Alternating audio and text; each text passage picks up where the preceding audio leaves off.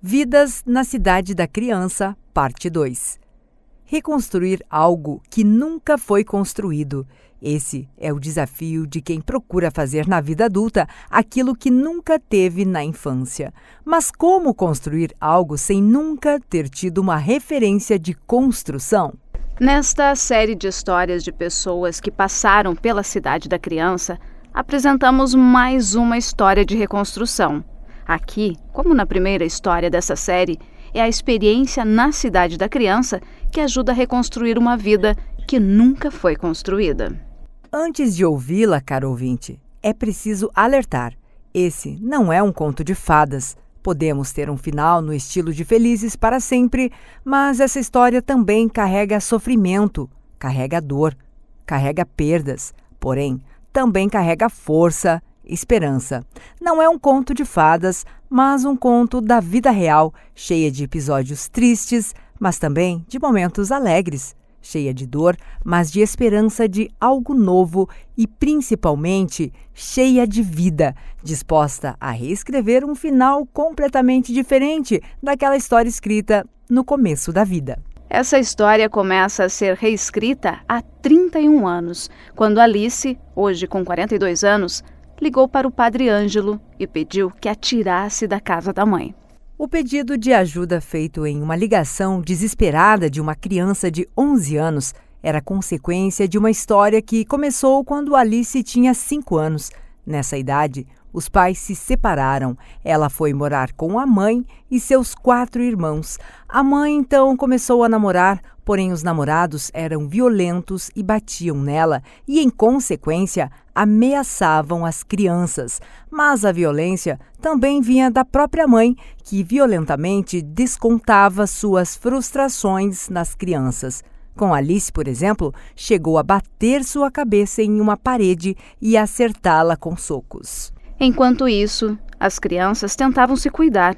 Com oito anos, Alice cuidava de seus irmãos mais novos, buscava lenha e tentava cumprir um papel que nem sua mãe cumpria. Um dia, o segundo padrasto de Alice ameaçou agredi-la. Ela o enfrentou, porém, a mãe não gostou e a briga estava feita. Foi no desespero, fugindo da ameaça, que Alice ligou para Padre Ângelo pedindo ajuda. Alice conhecia Padre Ângelo há muito tempo. Ele já ajudava a família com cestas básicas. Foi o próprio padre que ajudou a mãe de Alice a vender a casa em Irati e comprar outra em Curitiba para morar junto com a irmã mais velha, que já tinha saído de casa. Mas depois de tantos namorados e tanta violência, Alice decidiu fugir de casa com sua bicicleta e ligar de um telefone público para aquele número de telefone que tinha guardado. Neste momento, ela já estava em São José dos Pinhais, desesperada para sair dessa situação. Eu fugi de casa. Não vou mais morar com uma mãe que me espanca, me bate. Meu padrasto é bêbado. Não vou mais morar com eles, disse a criança de apenas 11 anos. O padre, chocado com o relato, pediu que a menina voltasse para casa e prometeu que a buscaria no outro dia. No outro dia, o padre realmente estava lá, em frente à mãe. A criança implorava para que a tirasse de lá. O padre só questionava: O que eu vou fazer com você? A criança de 11 anos já não via mais saída e decidiu ser radical. Me jogue na rua? Já não sou nada mesmo? disse Alice. O padre viu que a situação não tinha mais solução e que a menina tinha que sair de lá antes que fugisse e se perdesse. A solução encontrada foi a mesma que muitas meninas do interior tiveram que passar para ter uma vida diferente. O padre então encontrou uma família para que aquela criança de 11 anos pudesse trabalhar em troca de teto e um prato de comida. Essa solução hoje é interpretada como trabalho infantil. E se não houver remuneração, que foi o caso, apenas teto e alimentação, pode ser considerado trabalho análogo à escravidão. Na época, a lei já existia no país. No ano de 1991, o Estatuto da Criança e do Adolescente completava um ano da sua primeira edição.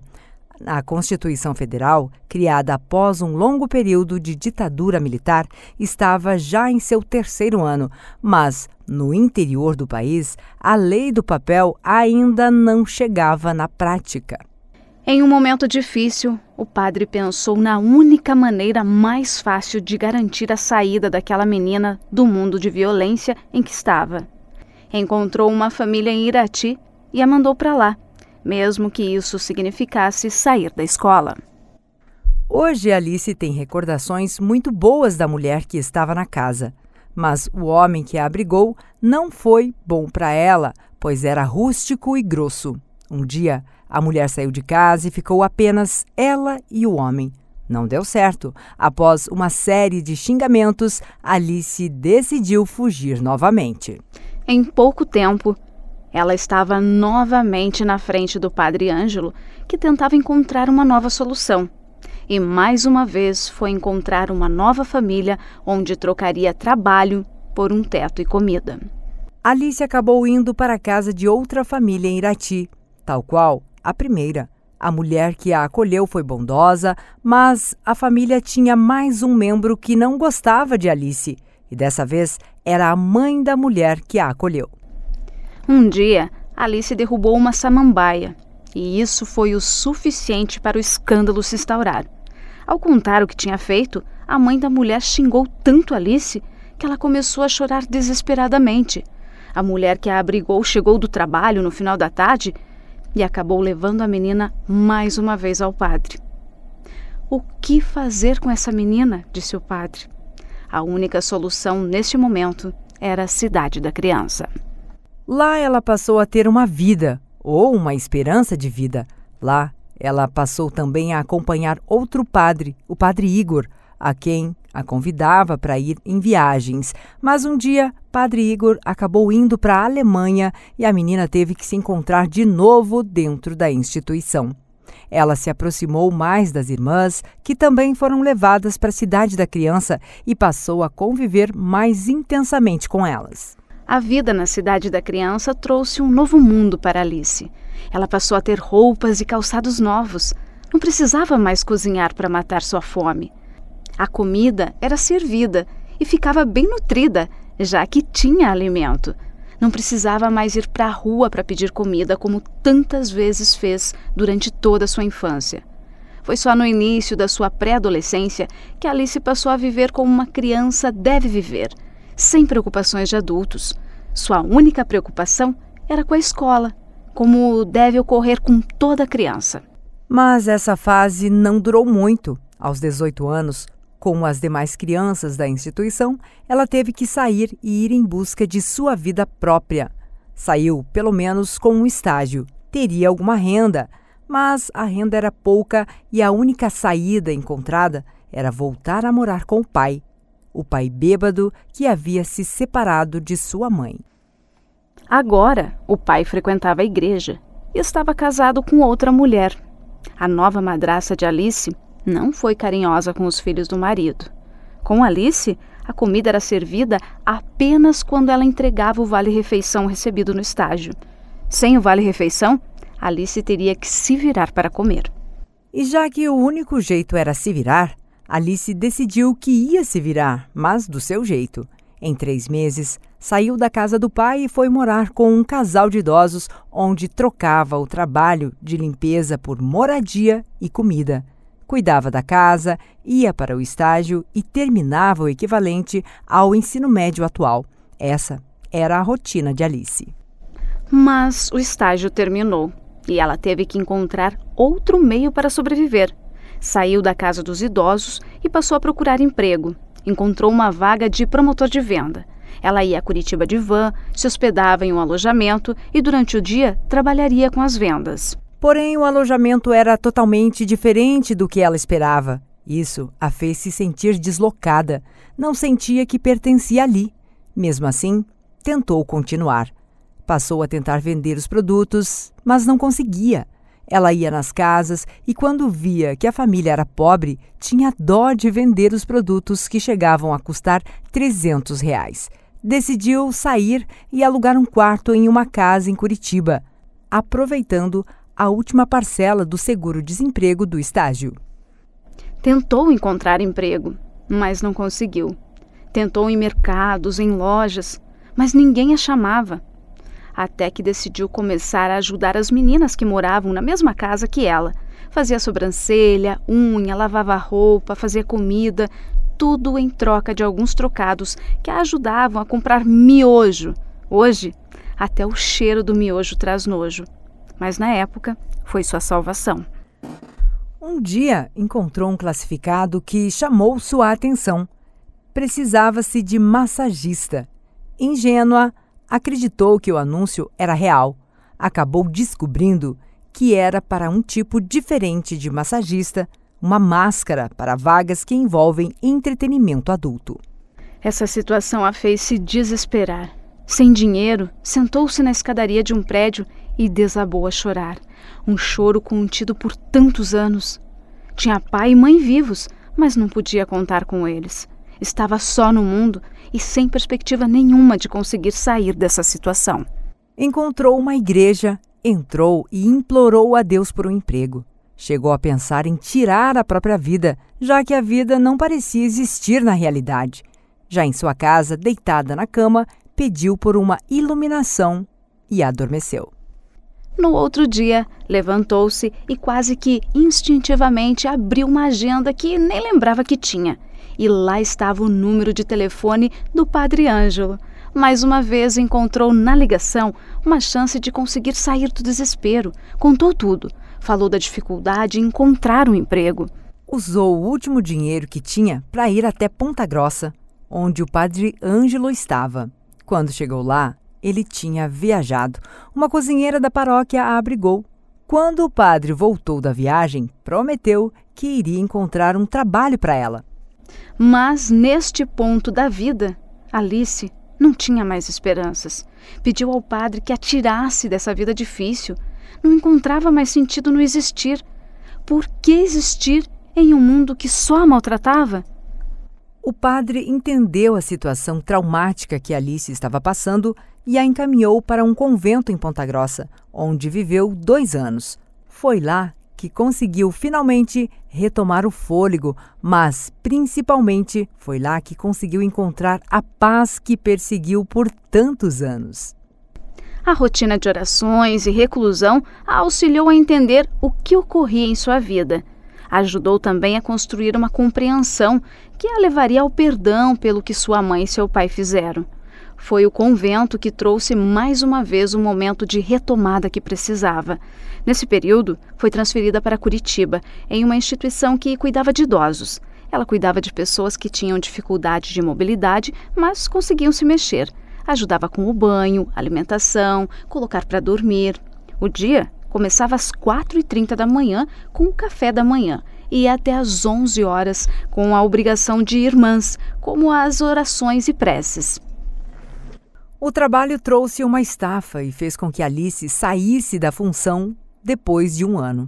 Foi a irmã mais velha, que trabalhava em uma fazenda como caseira, que acabou a encontrando no convento, morou com a irmã por três meses, até que o padre Igor a achou novamente. O padre tinha uma filha adotiva e, como teria que ficar uns três meses na Alemanha, convidou Alice para ir cuidar da menina no Brasil. Ela aceitou e voltou para Ponta Grossa. Quando o padre voltou da viagem, Alice achou que teria que ficar sem moradia de novo. Mas não aconteceu. Padre Igor a abrigou novamente ela passou a morar na casa paroquial e a trabalhar como secretária da igreja. O trabalho não era difícil, mas Alice tinha dificuldades com comunicação. Extremamente tímida, Alice não conseguia falar com as pessoas e tinha uma enorme vergonha só de atender. Quase desistiu, mas o padre a incentivou a continuar. Aprendeu a função sozinha. Mal sabia o que tinha que fazer, mas conseguiu se virar com o tempo. E o tempo também a ajudou a se relacionar com as pessoas. Passou a fazer amizades com as idosas que vinham até a igreja. Assumiu mais funções como a de catequista. Passou a conviver em comunidade de uma forma saudável. Até que um dia a sua história iria mudar novamente. Já mais idoso, o padre Igor sempre precisava de ajuda para sair de casa. e lá estava Alice de prontidão para auxiliar o padre. Ia de um lugar para o outro acompanhando o padre.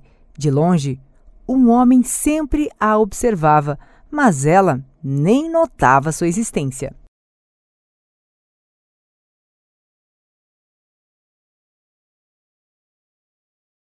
Até que um dia a paróquia decidiu promover um baile para arrecadar fundos. Alice estava lá para ajudar novamente. Sempre comparecia nas reuniões da organização, mas nunca notava aquele homem a observar. O mesmo homem sempre. Enquanto para ele a presença de Alice sempre era notada, para Alice o homem sempre fora invisível para ela. Ele continuou invisível no dia do baile. Ele estava trabalhando como segurança, mas Alice não tinha notado. Ela também não sabia que já conhecia a família desse homem. A mãe dele era ministra na paróquia e Alice tinha um bom relacionamento com as irmãs dele. Foi, inclusive, uma das irmãs que o apresentou naquele dia do baile.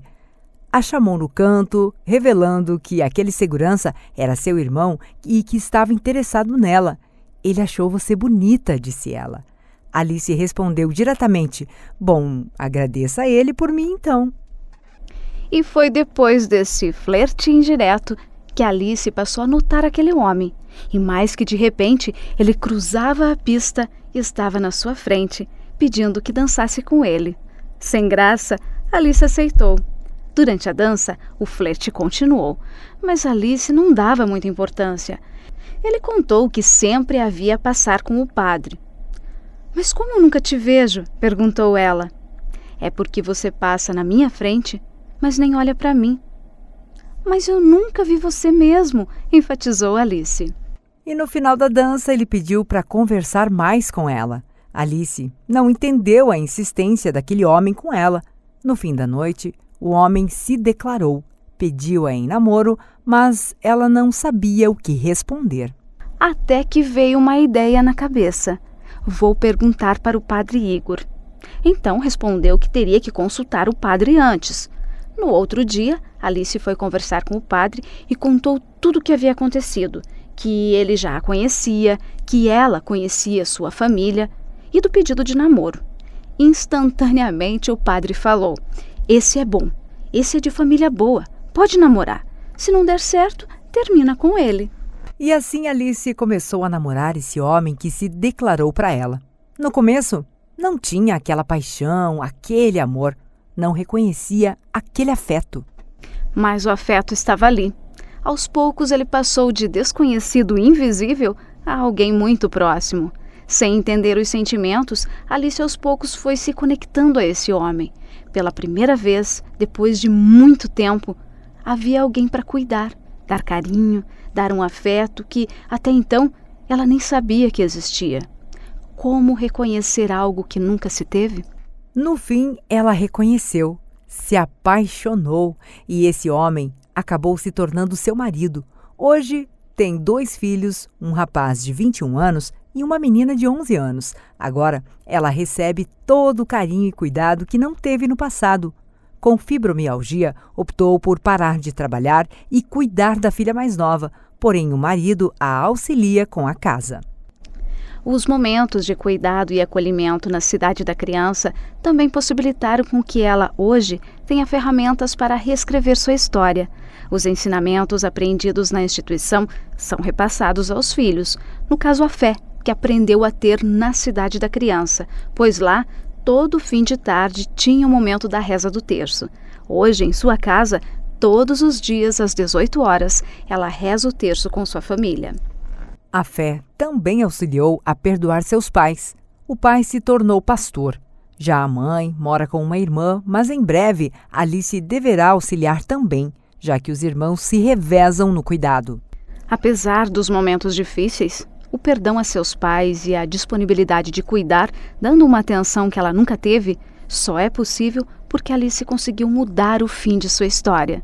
Mesmo em meio a tanto sofrimento, encontrou forças para continuar e fazer com que o final fosse diferente do início de sua vida.